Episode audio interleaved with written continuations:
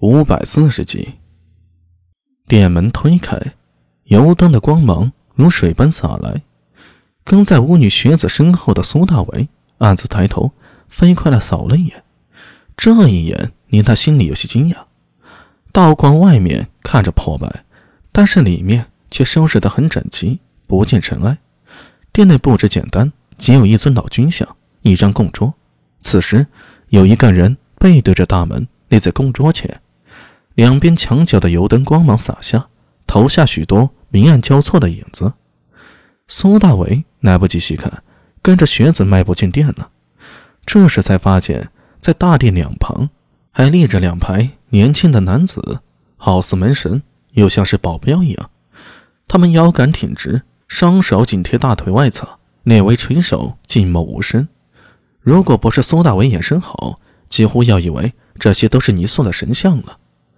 从神殿往前，一共走了十七步，学子停了下来。紧跟着，他的另一名倭国武士立刻停步，手腕刀柄，眼神警惕地扫视着四周，身上透出一份彪悍气息。苏大为忙站在另一旁，跟那武士一左一右，护在学子身侧。殿内寂寂无声，烛火跳动间，苏大为留意到舒先生大步走到神像前那人旁，低声道。神道教巫女带来了。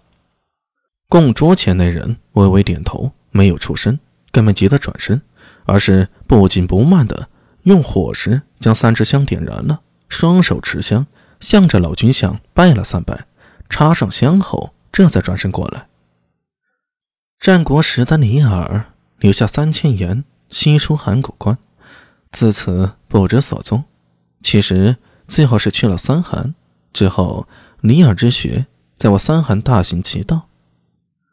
听了这话，学子还没反应过来，苏大为嘴角忍不住抽搐了一下。这番话不要脸的程度，和后世某国有的一拼呢。而且这人说话的声音似曾相识，难不成自己见过？两旁立的武士虽然一声不吭，但目光凝如实质的盯在学子。及苏大为三人身上，他只有小心的用眼角余光去看，借助一点微弱的烛光，意外的发现这个人是个女人。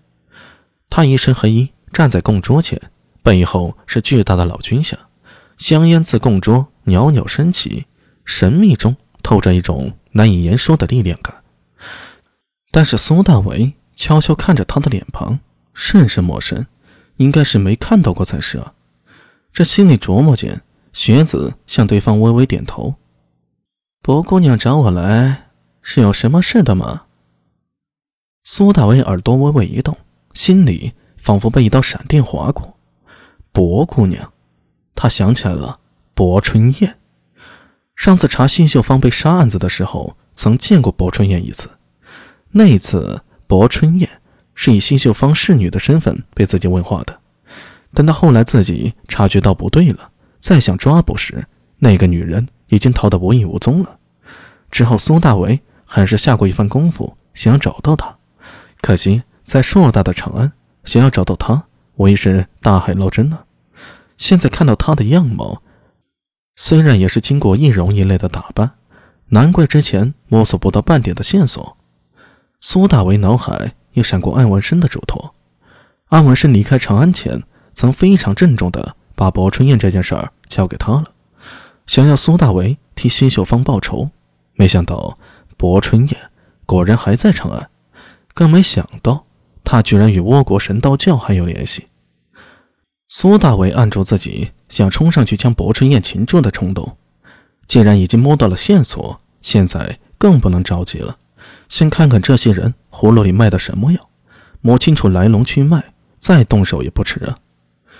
他倒是非常自信，没有把那位半妖舒先生，还有巫女学子薄春燕这些人放在眼里。